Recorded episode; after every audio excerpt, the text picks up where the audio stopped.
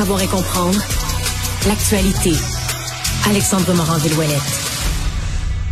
Alors Alexandre, la police de Gatineau qui a fait une annonce ce matin, elle venait de procéder à l'arrestation d'un groupe de jeunes hommes euh, qui s'étaient déjà présentés, le montré dans le public, avaient fait un petit peu de bruit médiatique en se présentant comme des chasseurs de pédophiles.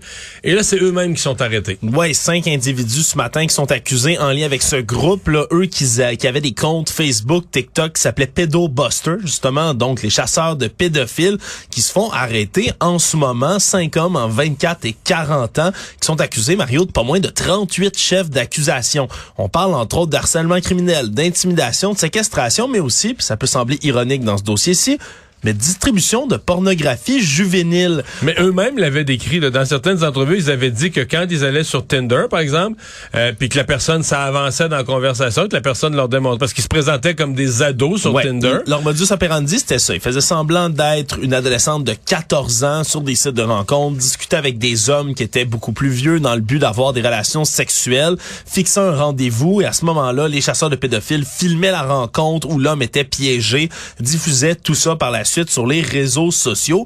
Et déjà, la police de Gatineau était sortie en janvier dernier en disant faites attention avec ça. Un, on n'encourage pas ce type d'initiative-là parce qu'il y a des risques qui sont encourus par les gens qui font ça.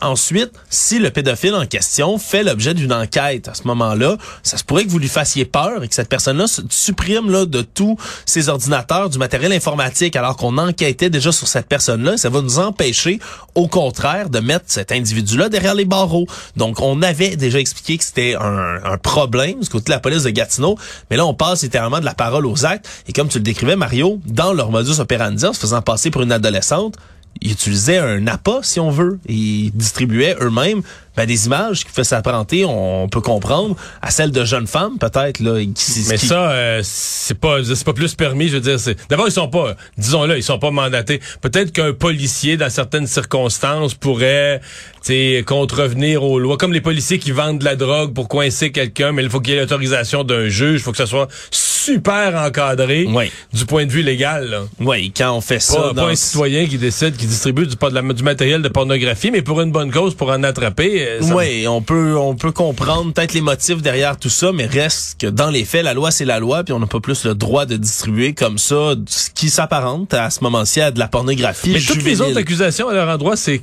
mais là, on parle de harcèlement criminel, d'intimidation, séquestration, sûrement au niveau même Séquestration, des ça veut dire qu'est-ce qu'ils sont arrivés chez des gens puis ils ont coincé... Ouais, la définition de séquestration peut être très large là au point de vue juridique. Je suis évidemment Parce qu'ils filmaient les gens puis ils les exposaient. Exact, mais en exposant quelqu'un, est-ce que ça se pourrait qu'il l'ait coincé dans sa voiture ou qu'il l'ait coincé dans un coin? J'ai pas évidemment suivi là, tous les vidéos qui se trouvent sur le, leur, leur compte Facebook ou TikTok. Sauf que ça lance quand même un débat. Moi, je suis convaincu que les gens qui écoutent cette nouvelle-là un sur deux se dit ben là c'est quoi la loi euh, on aurait ça aurait pas été plus mettons que c'est pas correct ce qu'ils font mais ça aurait pas été encore plus urgent d'aller arrêter les pédophiles qu'eux ont réussi à traquer ou comme l'explique la police c'est c'est des enquêtes c'est long faut recueillir des preuves puis faut traquer parfois en traquant un pédophile comme on l'a vu là il y a quelques semaines Mario, un réseau de, il y a eu un coup de filet incroyable parce qu'en enquêtant sur un pédophile on en découvre parfois plusieurs puisqu'ils échangent à certains degrés sur des sur des forums parfois.